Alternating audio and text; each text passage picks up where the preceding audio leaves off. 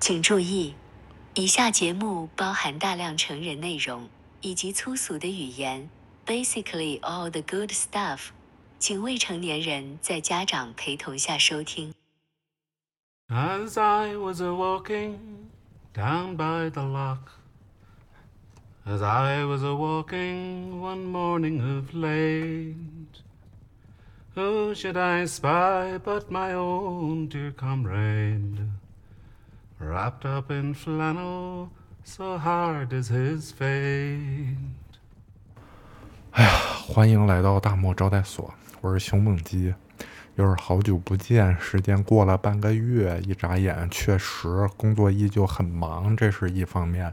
另外还有上回说的家门口工地装修噪音那点破事儿，各种举报投诉，折腾俩礼拜都没结果，最后还是得决定搬家，又得各种找房、看房、申请押金退还，直到现在都没有谈妥，身心吧还给整的特别巨皮的，我也不知道你能不能理解哈。怎么口音还有点串啊？有点激动哈，不好意思。其实说归说吧，两周前我其实录了一期，但是录完以后呢，我又给删掉了。起因是，嗯，大概三四周之前被一位添加我的听友给气得够呛哈。他加了我以后，狠狠地把我给冒犯了一把。相信当时添加了我微信的那些听友们也看到了前因后果哈，我还截了图。所以我当时就打算决定把他和他的聊天内容啊，还还有以及其他一些就是互动的比较有趣的，或者是比较生气的一些互动哈，整理一期专门的内容啊，录一录。但是录到一半呢，我突然气儿就消了，就是没有了负面情绪的支持，我感觉就录不下去了，所以就放弃了。因为我回倒回去听了一下，感觉妈的自己不但非常可悲，还非常可笑。我不知道你们有没有这种感觉，就是我感觉我自己从小好像那种愤怒的感觉都通常很难持久，我不知道是不是和我比较容易分心有关系哈。嗯，我不知道你们有没有过那种，就是那种火刚发起来就突然消了的那种体验。我反正经常是，就是我刚一发火，脑子里就会跳出一个小人，看着正在发火的自己，觉得这个样貌非常滑稽，然后火就突然消了。我我自己觉得这样没什么不好啊，但是经常会给对方，就是我发火的对象搞个措手不及。我记得有一次就是刚参加工作那会儿吧，和一个同事吵架，他一个方案改了三遍给我都是错的。这个人把这个人特别有意思，就是就沟通的时候说好的方案，我俩还专门确定了，我说是不是这样？他说是这样。然后他忙了一天，到了晚上快下班，交了一个完全莫名其妙的东西。我说你这是干啥？咱之前不是说好了吗？他说。啊，他说这个东西吧，我做到一半儿，我觉得我突然冒出个想法，然后我觉得像我这么改会更好。我当时也就有点生气，我说你不能这样做，因为你这样做的话呢，因为他职场新人嘛，我说你这样做的话会导致一二三，所以我们不能这么做，你明白了吗？他说明白了。我说没事儿，你没有经验，你这么想并不奇怪，但是麻烦你以后如果冒出新的想法呢，你可以在冒出想法的当时就立即跑过来问我说这个地方能不能这么改。这样我就可以马上告诉你不行，你就不用浪费一天的时间了嘛，对吧？然后另外就是，如果你能力特别强的话，你可以把咱们之前确认好的方案先做了，然后同时再把自己想做的那个方式做一个版本。你到时候给我两个版本来来选，我都会觉得你这个年轻人真的挺不错的，而不是咱俩确认好的东西你不去做也不问我，直接就大改版，改出一个完全没有经过商讨的，完全跟我们之前说的也不一样的东西。然后一天时间就这么过去了，只能明天了。你这边一拖，整个团队其他人也得顺延，对吧？他说好的好的，我学到了。然后第二天又搞了一白天。到了下班的时候，给我交了一个更飞的方案，我都惊了。我说昨天咱们不是说好了吗？然后我当时整个人就爆炸了。我说你他妈是不是脑子有智力有问题，还是对面公司派来故意搞我的呀？咱们昨天说了半天，你都当我放屁呢是吗？我昨天不是说了你放飞自我之前，你先过来问我一句吗？咱至少先把咱们商量好的东西都做好了，你再放飞自我嘛？他妈两天就没了，你是不是你是不是对面公司派过来干我的，还是你是个纯山炮啊？然后我一边爆炸，我脑子里突然就跳出来一个小人，对自己说：“你咋还给自己干急眼了呢？再说单位里爆粗口，你这也太过分了吧！”然后我瞬间气儿就消了，只觉得自己特别好笑，然后就迅速开始道歉。所以我当时是刚骂完，我说：“你是不是别的公司派过来干我的呀？你还是纯山炮啊，你是吧？”但是说脏话是我不对，我不应该用这样的词，是我不专业了。我向你道歉哈，对不起，我对不起，我对不起你啊！然后我还鞠了个躬。对方也是个血气方刚的东北小伙嘛，本来。本来一看我开骂，他情绪也上来了，正准备酝酿一下，然后组织语言进行反击呢。结果听到我突然道歉了，他直接就是一愣，然后一看我他妈又鞠躬了，当时他就彻底错乱了，然后就啊，你就感觉他憋憋憋，最后从牙缝里挤出一个没事儿，因为我都已经道歉了，他在骂我就不不太合适了吧，对吧？然后他一边错愕，我一边又把他拉过来，我说来，我好好给你说一遍哈，这个东西得这么做，然后又得重新给他讲。所以，对于这位冒犯我的听友也是这样的，我生气都没有超过五分钟，我感觉负面情绪消失了，这个节目就录不下去了。而且，我过了三十岁以后呢，就一直非常警惕自己的情绪哈，特别担心自己身上出现一些就是以前刻板印象当中的所谓油腻中年男性的一些特质哈。我觉得易怒啊，容易受到冒犯呐，这些都是比较啊中年油腻的。这个性格特点，所以我想了想，我就觉得不要再做了，就删掉了。哎呀，那么我们就话不多说，进入这周的故事。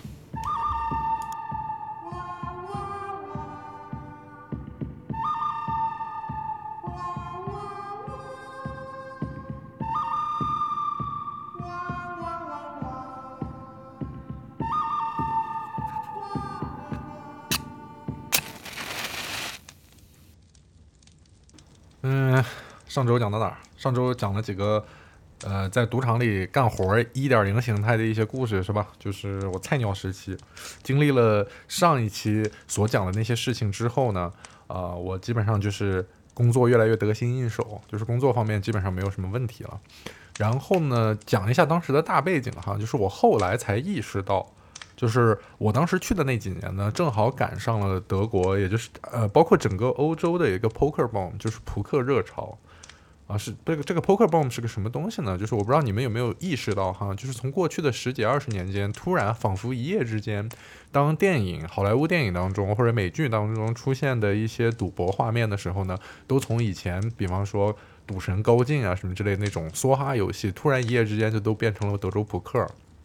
啊，这是为什么呢？因为一方面当然说明它就是呃产生了全球化的大流行嘛。但这个流行是怎么起来的呢？二零零三年左右吧，有一个传奇性的人物叫 Chris Moneymaker，他在网上通过了一个呃几分钱报名的一个小卫星赛，然后一路过关斩将，最后打到了 WSOP 世界扑克大赛，然后一举夺下了冠军，赢得了数百万美元。然后在这之前，他只不过是一个小镇的数学老师。然后这个事儿一下就是。当然还有一些其他的连锁事件哈，但是这个是，呃，这个是一个比较大的事件，让它爆发了全球性的流行，呃，这个这个我们可以单做一期讲哈，我对这个历史还是 做了不少的研究啊，嗯，然后呢，在全球范围的大流行之后呢，自然欧洲也开始认识和学习这项运动嘛，只是它没有那么的大面积的流行，真正的大面积流行之后是在二零。呃，应该是零九年吧，还是一零年的那一届 WSOP，是一个十九岁的德国小孩，就是高中刚毕业，然后就一路打到世界扑克大赛的锦标赛的那个参赛资格，然后一路过关斩将拿到了就是世界冠军。那个时候他才十九岁，打牌才一年。然后由于他是德国人嘛，然后呃，就德国一下就这个游戏就开始火爆的流行。当时火到什么程度啊？就是整个。当时德国最牛逼的那个脱口秀，呃，晚上的那个深夜脱口秀节目，他专门开了一个德州扑克特辑，就是每周六的晚上，那个脱口秀的主持人就相当于美国今夜秀的那个地位，叫 Stefan。你们在网上可能会看到过一些他采访成龙、采访周星驰的一些画面。嗯，这个主持人呢，他当时策划了一档节目，就是等于是深夜秀的一个扑克特辑特别篇，他会在网上先发出锦标赛的邀约，然后大家呢。所有的市民都可以免费参与，然后最终拿到冠军的人呢，就有机会在周六，每周都有比赛哦。然后周六就会到电视台跟他们一起录这个脱口秀。这个脱口秀的内容就是一张牌桌，有六个人，一般都是两三个歌星、两三个电影明星，然后和主持人一起，然后加上这位从民间通过网络选拔出来的选手，跟他们一起打一场牌。如果这场牌赢了，呃，他就能拿走是二十万欧元还是多少万欧元，反正不小的一笔奖金，然后还能在一个家喻户晓、全国家喻户晓的节目上露脸，啊，所以这个节目就特别火爆。然后神奇的是，每一次比赛，那些业余的，就是所谓的嗯明星啊，或者是主持人啊，都会输。每一次都是通过选拔赛招过来的社会玩家能获得冠军，六个人比赛的冠军。所以一瞬间，大家就觉得这这一方面教育了大家，这这个游戏是一个技巧游戏，所以并不是运气。然后另外一方面就是，如果你打得好，你可以赢很多，同时还可以跟这个著名的节目主持人，啊，全国性的这些明星坐在同一张牌桌上，呃，所以基于这一系列的事情呢，当时就是，呃，扑克这个游戏在德国特别流行，所以当时我们那一届会来这么多人报名想要当 dealer。呃，主要原因就，而且大部分人都是二十岁左右的这个大学生，都是跟我年纪相仿的，然后都是怀揣着一个能够成为职业牌手的梦想，然后来到赌场进修培训，大概就是这么回事儿。嗯，但是大家通过培训以后签约的时候就发现一个问题，就是，呃，合约写的很清楚，就是如果你是赌场的工作人员，你是不能进赌场游戏的，而且不光是你工作的赌场，是整个州的赌场你都不能进，比方柏林。不是说柏林有三个地方可以打扑克，但是合法的打扑克，但是不是说你在 A 工作你就不能去 B 和 C，呃，不能去 A，你可以去 B 和 C，而是整个柏林州你都不能进。所以你想玩的话，你得开车到最近的地方是在波茨坦，就波茨坦离柏林算是一个开车比较近的地方。所以大家怀着一个扑克梦想来参加。工作，但是你却不能打牌，就是这个就变得很尴尬嘛。那么大家采取的办法是什么呢？就是我们每周会在一个同事的家里，这个同事呢其实还挺厉害的，年纪比我们大一些，当时是三十五岁了吧。他家住在郊区啊，一个小平原上，然后就只有他们一家。它是一个小别墅，二层小楼，有两个院子，一个前院，一个后院。我们每周呢都到他家里去聚餐，全前院。就是搞烧烤，大家自己买肉和饮料。然后后院呢，就是三张牌桌，啊，就是德州扑克、欧玛哈，还有六项全能，大家根据自己的喜好去玩儿，啊，玩的非常小，一分两分的，因为都是同事嘛，就是切磋感情，呃，同时学习技巧。然后我第一次去的时候呢，我就很很受挫。因为我玩的上桌玩的第一手牌，就是一开始上桌以后都在弃牌，好不容易拿到一手比较不错的牌哈，我就加注。当时盲注是一分两分嘛，我就加注一毛，因为牌挺大的。结果我一加注呢，所有人一愣，然后突然就开始笑，我我就很尴尬，我说怎么了？然后他们就。然后 Mitchell 就问我，就是说你是不是没学过？我说我说是我说我学过一点。他说你学了个屁呀，哪有这么假的？你这个加六分就行了，不用加一毛。然后我当时就觉得，嗯，很羞耻，好像所有人都会，但是好像所有人都很厉害，但是你好像不怎么会似的，跟个大菜鸟似的。而且在德州扑克的世界里，有一句非常著名的谚语，就是 If you can't spot the sucker in the first thirty minutes, then you're the sucker。就是说，如果你上桌的前三十分钟找不到那条鱼，也就是那个菜鸟，那你就是那个菜鸟。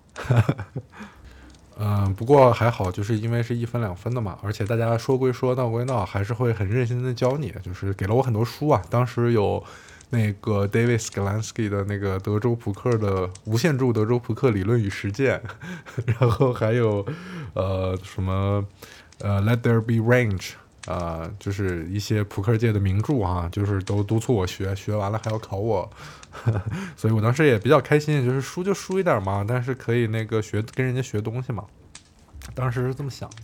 然后每天的生活就是上上班，上上上上语言课哈，上然后赌场工作两天，然后周末呃就是一边一边学这些理论知识，然后周末就等着跟大家去实践，然后每次实践完好像又有一些心得，复复盘。当时就慢慢的感觉好像水平也越来越提高，因为，呃，从一开始的总是输，慢慢变成了偶尔也能赢一些，还不错。而且感受特别明显的是，看了这些理论书籍以后，在发牌的时候看其他的牌手玩，就会觉得好像慢慢能看懂门道了啊，脑子里也会去想他这个地方打错了，那个地方打对了之类这种，反正感觉整个就是很充实。然后当时其实有很多 dealer，就比方说这个在家里烧烤的这个 Eric，他当时已经是线上扑克就是 No Limit 五十这个级别欧洲比较有名的玩家了，小有名气，呃，打的算非常不错的。还有一些呃打的也很好的这种线下牌手，就是他们肯定不满足于这种一分两分的游戏啊，往往都会呃，去参加一些地下牌局，就是一些呃土耳其人或者是越南人开的一些牌局，嗯，也就是地下赌场。但是当然不是说就是这些违法的勾当。地下赌场好像都是少数族裔开的哈，理论上肯定是有白人，就是德国人开的地下赌局，只是我我我那时候没见过，嗯嗯，他们也会邀请我去，但是我我我我不敢去，因为一旦被发现了，就是呃会直接被开除，而且我总觉得那种地方很危险嘛，所以所以我我我觉得没必要啊，一分两分对我来说挺大的，所以我就我就在这玩挺好。然后有一天晚上哈，就是我们都没有上班，Toby 给我打电话说：“哎，晚上出来玩啊！说本来要去那个 f a s h u s Game，就是有一个叫 f a s h u 的东欧人开的牌局，说，呃，准备去那儿，但是那个局取消了。还有另外一个朋友准备去城北边的一个赌场，这两个地下局都没组起来，不知道什么原因。说，所以他们俩晚上没事儿了，然后过来找我一块儿玩儿。我说行啊，嗯，玩啥去？”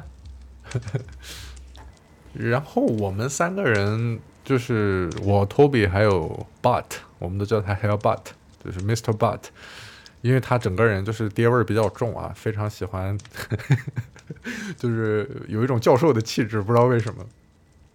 呃，我们三个人都属于那种比较宅男的那种类型，就是去酒吧坐了坐，然后去看了看 Live House，就感觉没什么劲。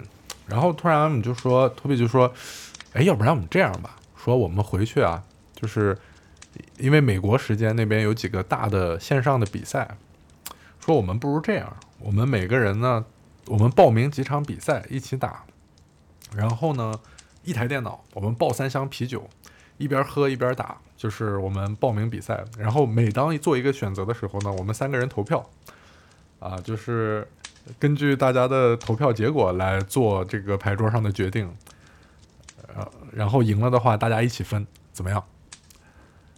哎，我就觉得挺好。我说正好我也看看你们是怎么打牌的哈。我说可以可以，那就去我家吧。然后我们当时就呃下载了一个扑克软件。呃，我下载了以后呢，他们直接报名了六场还是七场？我当时说，哎，报这么多干嘛？这能顾得过来吗？然后他们一愣，说：“这个线上跟线下不一样，线上都是多开，就因为线上比较快嘛，就一般都是一次性打好几张桌子。”我当时就觉得很震撼，我说：“我靠，我连一张桌子我都很难注意到每一个人做了什么，难道你们平时都是同时打六七张牌桌吗？”托比说：“对呀，说如果不是比赛的话，可能同时打个十一桌、十二桌，多的时候十四桌，十四桌有点盯不住。”我当时一听，我说：“我靠，我跟别人差这么远吗？”就我当时还觉得自己有挺多进，有挺大进步的呢，就是有输有赢的。结果现在发现，我靠，感觉还是差得很远。然后玩着玩着呢，我就发现我们每次举手投票啊，我选的选项跟他们俩都不一样，就很有挫败感。然后有一把牌，我觉得对手在合牌，就是最后一个下注轮。呃，下了一个注，我觉得下注下的挺小的，我觉得可以跟他俩都投投举手弃牌，都投票弃牌。我说应该跟跟注，我的理由是底池当中已经有非常多的钱了，嗯，但是呢，对手的下注量很小，所以赔率合适，可以跟一把。然后他俩都投的是弃牌，我说为什么啊？这个书上写应该跟呐。然后那个。Mr. But 就说书，你说你看书，感觉你没没怎么看懂啊。他说，Well, he's clearly representing a two pair, Ace eight or Ace seven. We are clearly behind. 说说这个人代表的明显是 A 八或者 A 七两对儿哈，你我们这里明显落后啊，应该直接弃牌。我说啊，你我说你不能猜这么准吧，这种东西，就想争辩几句。这个时候，But 就说啊：“OK，OK，I propose。”他说：“我建议啊，我们这里就跟 Let's call here，but only for your education。”OK，他说：“呃，我们这里跟一下，但是完全是出于对你的教育目的哈。但是原则上我们不能在这种地方浪费钱。我说 OK OK，结果他就点了跟注，一根果然是 A 八，对手对手果然是 A 八。啊，我当时就很沮丧，我说我靠，我是完全没想到对手是这样的牌，为什么你们俩都觉得对手明显是这样的牌？我说这个思维差距在哪儿？然后打了一晚上，打了两个多小时吧，报了六七场比赛啊，三场比赛都淘汰了，没有进圈儿，没有进入奖励圈儿。但是另外三场比赛呢，得了两个第一，一个第二。我当时就觉得很崩溃，就是确切的说是他们俩赢了两个第一，一个一个第二哈，我完全在拖后腿，就是。然后玩完以后，我就问他，我说我说那我是不是看书没用啊？我说我看的这些书。啊，然后 But 就说你那个你你看的哪本书？我说我看的 David Sklansky 的那个《无限德州扑克理论与实践》。然后他说啊，这是一本很好的书，它是这个德州扑克当中大部分数学理论的奠基石哈。但是你看了很多的知识点，你缺乏一个贯穿的逻辑，把这些知识点用起来啊，利用它们，呃，帮助你形成思考。我说什么意思啊？他说，For example，Why do we bet？他说我们为什么要下注？我说牌大就下注呗。他说 wrong，think again。他说错了，你再想想。我说哦，牌小也可以下注，可以炸呼嘛。然后他叹了口气说：“哎，哦不对，德国人叹气不是哎，德国人叹气是啊。”他叹了口气说：“啊。”是他说：“What can a bet achieve but a check or fold couldn't？” 他说：“呃。”嗯，在那个语境当中呢，就是说你有什么样的策略目标是过牌或弃牌这两个动作达不成，只能通过下注这个动作来才能达成的。哎，我当时就愣了，我说啊，I don't know，Can you tell me？我说我不知道，你你直接告诉我呗。他说啊，I could，but why？I could tell you，but how do you know that I am right？他说我可以告诉你，但是。你怎么能保证我说的一定对呢？我当时说，我说你是自己人，那你又不会骗我。他说，Yeah, I could, but I could be wrong also. Nobody knows everything. 他说，是的，我不会骗你，但是我也有可能是错的。没有人是知道所有事，没有人是全知全能的。I cannot give you answers. I can only assist you. 他说。我不能给你答案，我只能帮你找答案。我说，OK。他说，OK。You can first write down。我算了，我不学德语，德国人说英语了哈，我就直接说中文了哈。他说，如果你不确定自己的动机哈，你做选择的时候，如果你不确定自己的动机或者理由呢？你可以先拿纸写下，从客观上来讲，你的每一个选项或者你所采取的动作将会产生什么样的后果，啊，就拿 bet 这个动作来讲，就是下注这个动作来讲，你一旦做了下注，会产生三种结果：第一，对手弃牌，你直接赢；第二，对手跟注，你们两个比大小；第三，对手加注回来，然后你要面对对手的加注重新做选择，然后这个时候又会诞生三个选项，就是你弃牌。还是你跟住，还是你再加回去，对吧？然后你对比这个每一种动作所产生的可能产生的三种结结果啊，这个时候你就会得到一个权重的评分系统。比方说 A 选项有三种三种情况都是你想要的，或者说你可以接受的，那你就可以直接选第一个。那么，呃，如果它三种就是你这个选项当中会造成的有可能造成的三种后果当中呢，有超过一种、两种。都是你不想要的，那你就直接放弃这个选项，然后你去对比第三个选项，有的选项可能是会达成，呃，一种想看见的，两种不想看见的，然后你加加减减把这些东西混到一起，你就能做一个相对客观准确的选择。当时我就绕的我很晕嘛，啊，就也没那么晕，我大概知道了，只是我觉得这个脑大脑的工作量太大了，我觉得这样玩一手牌会很累啊，就完全不 enjoy 了。而且我还是很有执念。我说我们前面已经投入了这么多了，现在对手打一个这么小的注，我们就弃牌了。我说这样的话是不是太便宜对手了？而且万一他咋呼呢？然后万一他就算不是咋呼，我们是不是也获得了关于对手更多的信息呢？呃，就是对我们以后的打法会不会更有帮助呢？然后把把他一听非常激动，说。沉默的成本不是成本，我们之前所有做过的决策都已经过，都已经发生了，不能更改。所有抵池的投入都是公共的财产，跟我们没有关系。所以，我们每一次决策的时候，都必须基于现场当下所有的因素和未来可能发生事情的概率去做决策，这样才能做出正确的决策。我们不需要通过证明他人的愚蠢来证明自己的聪明。这里好奇心并不是真正的好奇心，它要么是对底池的渴望，本质上是贪婪；要么是无法接受自己的失败，本质上是傲慢。你不认认清这一点，你就会一直输钱。说完说 c l a 人明白了吗？Now answer me, why do we bet？他说：“你现在回答我，我们为什么要下注？”我当时给我震晕了，我说他妈怎么这么严肃？我说，呃啊，我不知道为什么我脑子里突然就闪过一句话，我说啊啊，We bet because we wanna be a better person。我说我们下注是为了成为更好的自己。然后他说，哎，No，it's about money It's all about money。我说，他说错了，是因为钱，我们要赢钱。我说啊，OK，OK，OK。就是那个场面，就是现在讲起来很好笑，但是但是我当时真的就是一方面被震到，就是没想到他们对待这个游戏这么认真，然后另外一方面我又觉得我跟他们差得太远了，我永远可能我永远就是不管从博弈的角度，或者说从从扑克这项游戏的角度，我完全就是我没办法对待一个游戏这么认真，我们我完全达不到这样的角度，就是如果我每天跟一群这样的。态度在对待这个游戏的人去游戏的话，我感觉我就是纯送钱，我也不 enjoy 了，而且每次输都会像个傻子。当时我就不想玩了，后来我就不怎么去这个同事之间的牌局了。然后他们再叫我，我也我也就不怎么去了。我后来呃改去跟另外几个同事一起打乒乓球了，打的特别开心，因为我小时候是乒乓球队的，我训练过，我打他们跟跟跟打小学生似的，特别开心。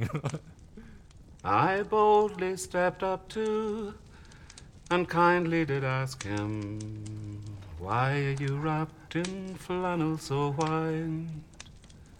My body is injured sadly disordered, by a young woman, my own heart's delight. 嗯，就这样又过了几个月，然后有一天突然发现家对面开了一家中餐馆。其实我每天去地铁站的时候都会路过，可是从来没有想过进去吃一顿，因为那个饭饭馆从外边看上去让人就非常没有食欲。我甚至第一印象是有可能是越南人开的那种假中餐馆，你知道吗？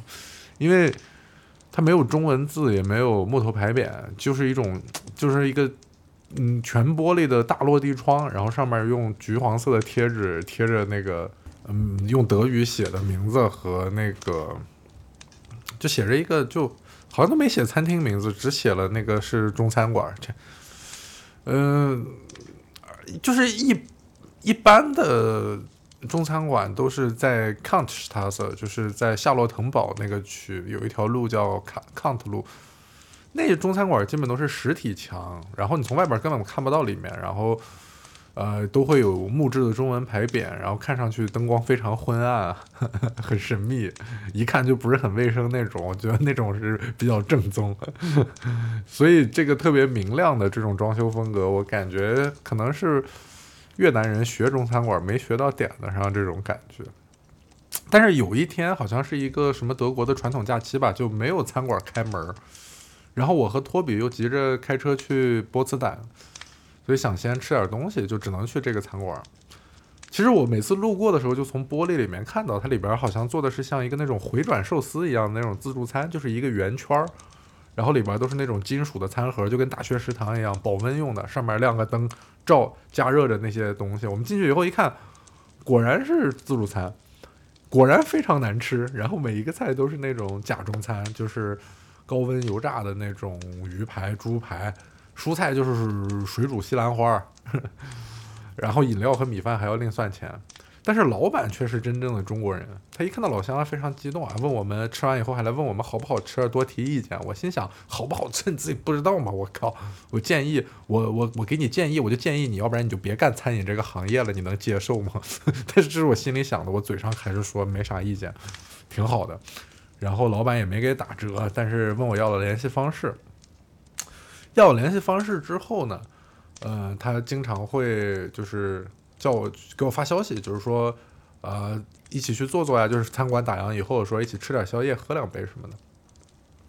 但是我从来都没去过，我不知道有什么好聊的。我因为我对他们印象很不好，就是感觉你做这种假中餐，你就不是我辈中人。但是他们有一个厨师呢，是一个东北老哥，经常站在餐馆门口抽烟。呃，每次看到我，只要路过，他就会特别热情的跟我打招呼，叫我说：“哎，我兄弟来了，这不我兄弟吗？你进来坐会儿呗，你想吃点啥，哥哥给你整。”然后就这种特别自来熟，姓王。然后我有时候就会在门口跟他抽根烟嘛，就会简单的聊一聊。然后他基本上也就是在吐槽，就是说老板在老板那儿干的不开心，怎么怎么。后来一来二去也比较熟了嘛，就问他来中来德国多久了，啊，他说，哎呀，我这带干不干一年多了，辗转三四个饭店了。我说你咋转这么频繁？他说，嗨，我半路出家的呗，就会炖点小鸡儿、蘑菇啥的，这边。锅包肉啊，就是这边没有人爱吃东北菜，老板也不让做，整天炸鸡排，整热油熏脸，憋屈吧唧的。我说，那你半路出家，那你是以前是做什么职业的？他说，我以前搁老家放高利贷的。我说，嚯，我说高利贷这玩意儿老挣钱了吧？他说，挣啥钱了？老老板挣钱，我打工呗。我说，哦。你给高利贷放高利贷的老板打工，那是做什么呢？市场开拓嘛？就是找更多的人来借高利贷。因为我不知道给高利贷的老板打工还还都有些什么工种哈。然后这个王哥一听说，哎兄弟，要不你是大学生呢？你整这洋词儿我都没听说过呀。什么市场工作？我给老板管要账的。然 后就是，就这王哥口头禅经常就说，要不你是大学生呢？哎，要不我兄弟是大学生呢？就是。他可能是想表达一种恭维吧，但是在我听来就好像很有距离啊，就是好像没拿我当自己人儿，就这就这感觉。呃，他说还市场工作呢，这不拉人借钱，这这事儿我可干不出啊，这玩意儿上德行，将来早晚遭报应。然后我说哦，我说那你要这样的话，我说这个工作应该很难做吧，因为东北之前老工业基地衰退，那等于是整个社会的。经济都在萧条啊，那基本上会找到高利贷来借的，想必是身边的银行亲友都借了个遍，应该都是走投无路的人吧？你们利息又这么高，我说那玩意儿能还上吗？他说：“哎呀，兄弟，要不你是大学生呢？那玩意儿还不上的人老多了。”我说：“我说那还不上咋办呢？就是因为我当时的理解是整个的大环境的经济都在衰退嘛，那个人他走投本身就是走投无路的人来借钱，那那他实在还不上，那怎么办？那那那那那算了。”王哥一听说兄弟，你这念的什么大学？那那那能算了吗？算了，人老板凭啥给我开工资呢？我说啊，我说那你那还不上的人，你是有办法，有特殊的办法给他要回来吗？他说那要不要得回来？那你都得治着他们呢，否则让其他人都知道了，那谁还还钱呢？我说那你遇上过不还的吗？他说我咋没遇着过？上班第一天就就就一个硬壳子，那那家欠一年多没还呢。那这家我就愿意干这活儿，那拖的越久，要回来老板给的越多。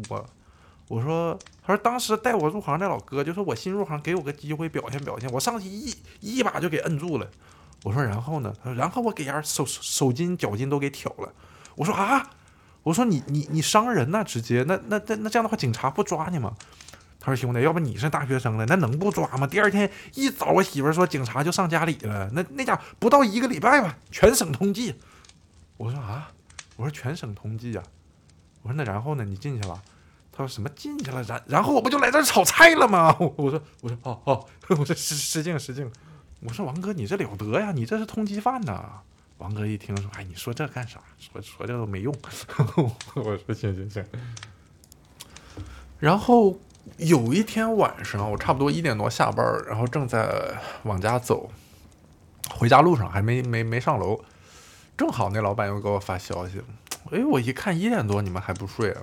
反正我自己回家也睡不着嘛。我说那就去坐会儿吧。去了以后还挺惊喜的，就是他们自己吃的宵夜，就是比他们供应的那些食物好吃多了。王哥整了几个东北菜，锅包肉啊，小鸡炖蘑菇。我说你们这是宵夜呀？我说这都是硬菜呀。我说那不行，你给我整点米饭吧。老板说要不然给你，老板是个浙江人嘛。然后老板说要不然给你上点面条吧。我说你这你，我说你这这这这硬菜哪有配面条的？我说你给我整点米饭。王哥一听哈哈大笑说：“你看我说啥来着？要不我兄弟是大学生呢。”原来原来王哥跟那个老板打赌，说我见了这菜肯定得要米饭，但是这个浙江的吴老板不信。然后跟他们就聊天嘛，聊着聊着就知道这个老板呢和他的老板夫人，他们俩是浙江青青田人。我一开始以为青田是福建的啊，就这个名字感觉很不浙江。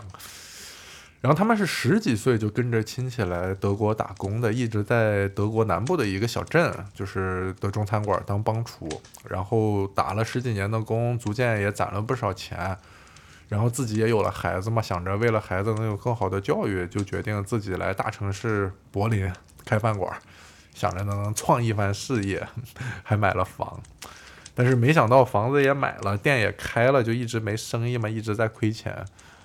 呃，所以打算把自己新买的这个房子拿来出租，回笼一些资金吧，能回一点是一点。自己就和老婆以及三个孩子在餐馆楼上的包厢里住，然后问我有没有兴趣租他们的房。他们那房确实很好啊，但是我说我目前有地儿租，但是我总觉得他们餐馆干不长久，可能可能很快就要没，所以我不敢租这种，因为实在是太他妈难吃了，我操。然后。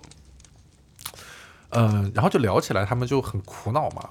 然后我说：“我说我我有地儿住哈，但是你们为什么一开始会想到做这种自助餐呢？”然后这个老板说：“因为这种自助餐最简单嘛，就是高温油炸完了以后直接放在那里边保温，还专门花三万块买了这个自助餐保温的这个设备。”我说：“但是你选的这个位置也有问题呢。”我说：“德柏林最好的中餐馆就是中餐自也是自助餐啊，离你这儿就一站路。”走路也就十五到二十分钟，而且人家定的价格是十二块，就能吃上上百种那种正儿八经的炒菜，然后甚至还包括你这些炸鸡、炸鱼啥的，炸的还比你好。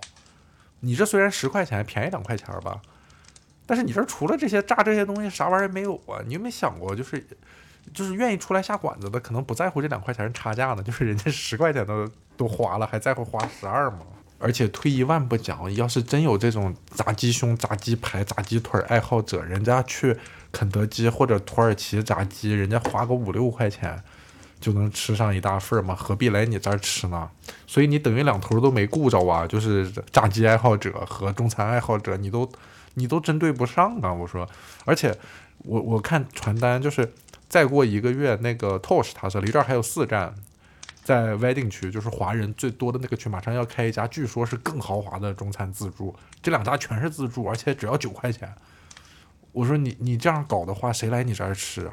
你你是咋？所以你一开始做这个，你你想针对的目标用户群是是谁呀？然后那个吴老板就说：“哎呀，我根本就不想做中国人生意，我想做老外。老外不懂中餐，你给他做啥他就吃啥。我们在以前在那餐馆，我们随便做，他们都以为这个是中餐了。我说，哎，我说人家虽然不懂中餐，但人家不是傻子，好吧？十二块钱吃一百种菜，和六块钱的炸鸡，他在然后面对你中间这个十块钱的炸鸡，这这个还是比较容易选的吧？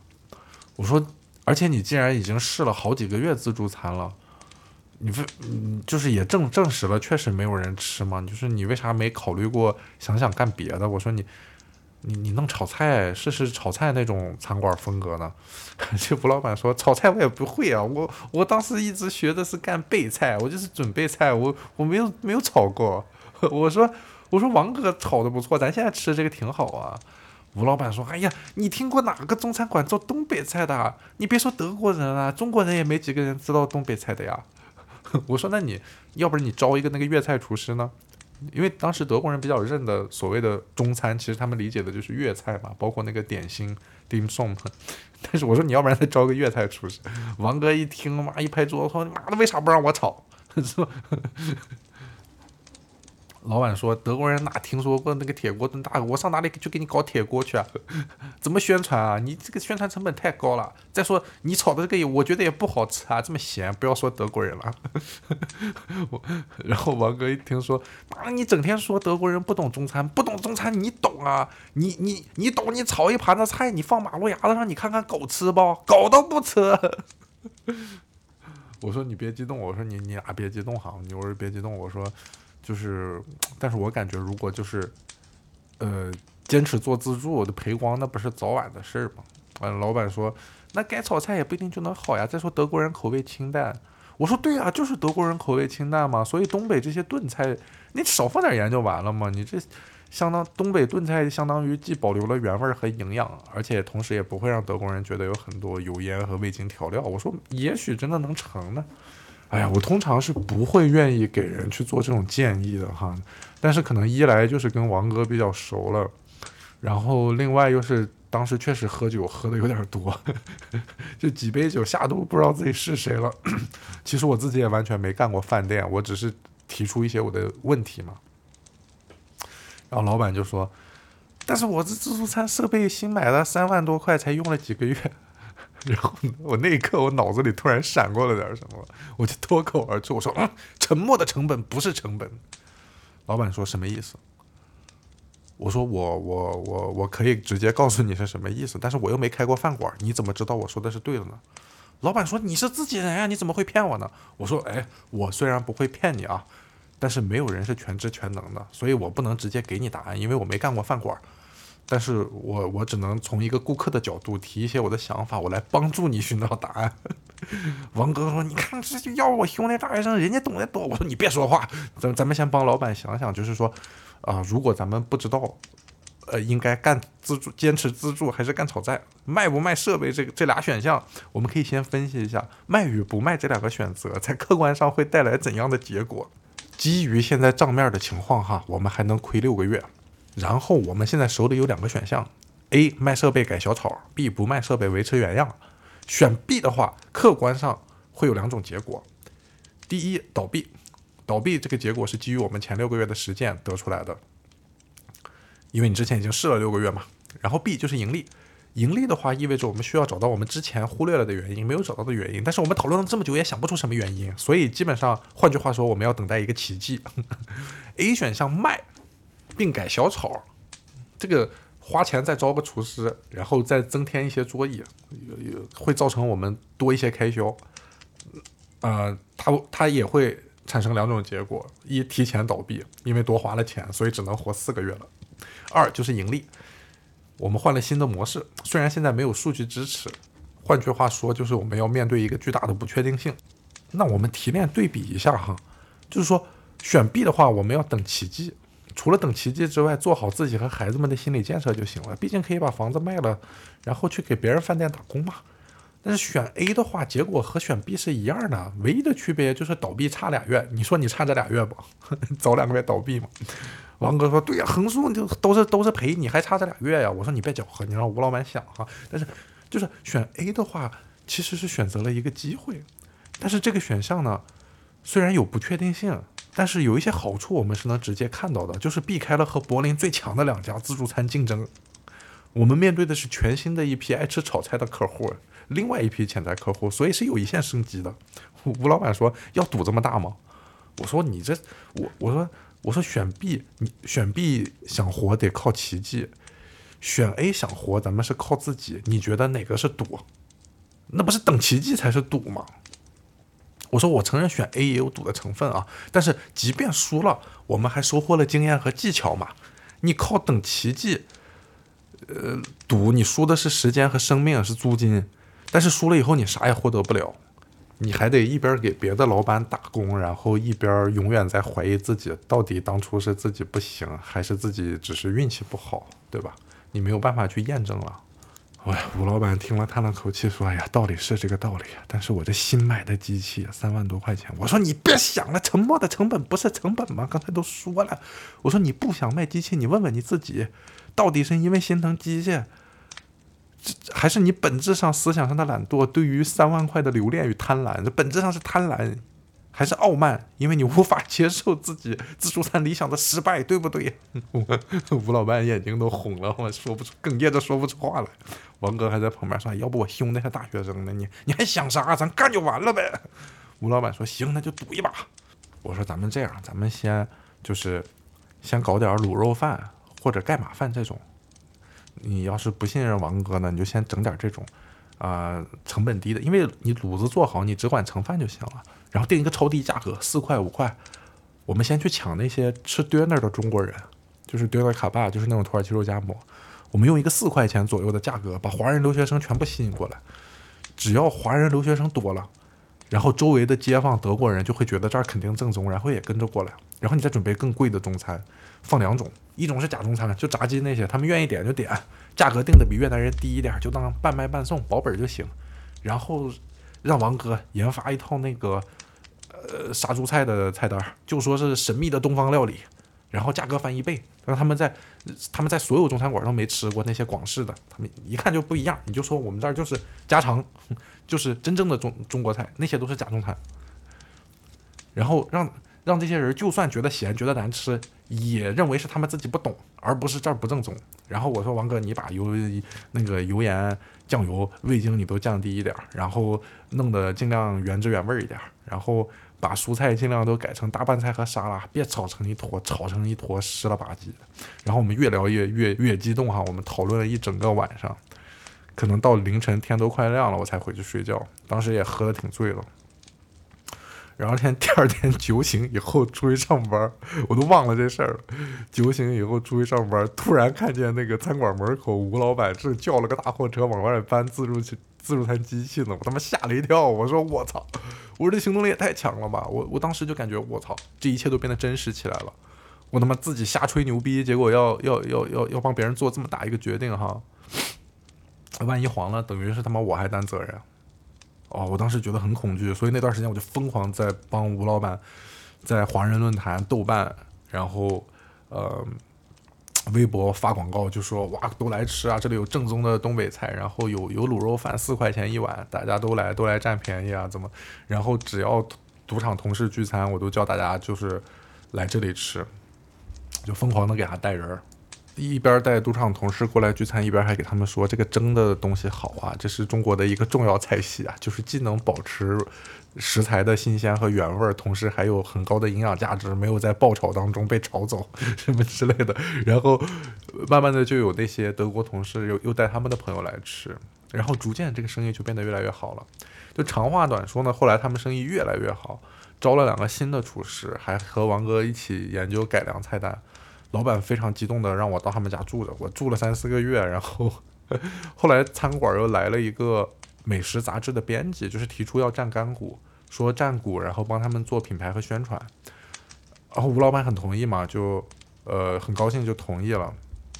确实他们的生意又上了一个新的台阶，他们登上了柏林本地的美食杂志，然后还获了一些什么大众评选奖。那个时候还没有像 Yelp 或者是大众点评之类的软件哈，基本上。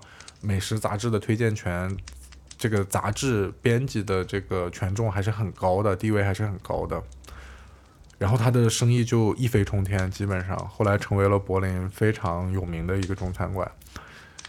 然后因为他生意特别成功嘛，他就跟我说：“我们现在想要搬回自己买的家里的事，你能不能搬走？” 哎呀，我当时挺生气的，但是我想想也没有办法，毕竟两三个孩子一直窝在。餐馆的顶棚上住着也不是办法嘛，但我还是挺替他们高兴的，因为总觉得这件事好像跟我也有关系。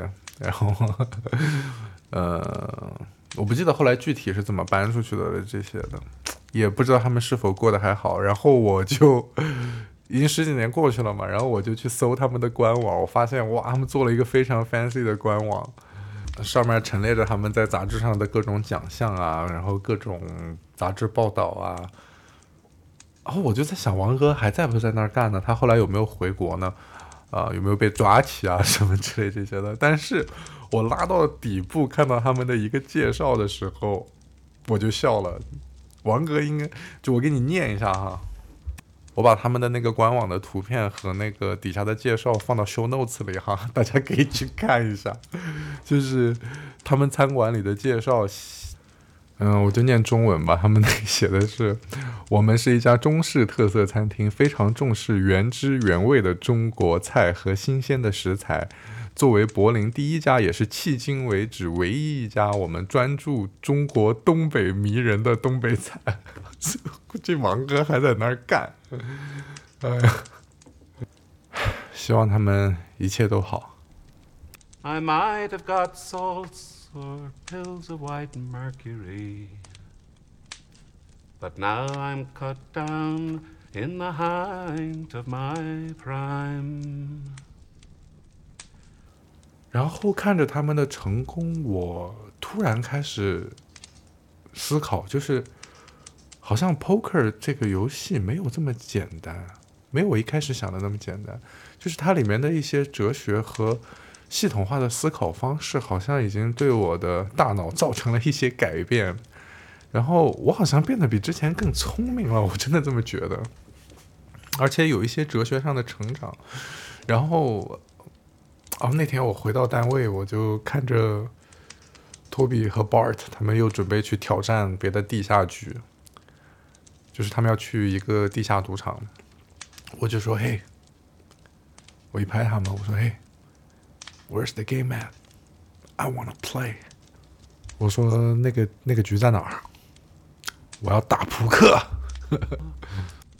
And give to each of them bunches of roses that they may not smell me as they go along.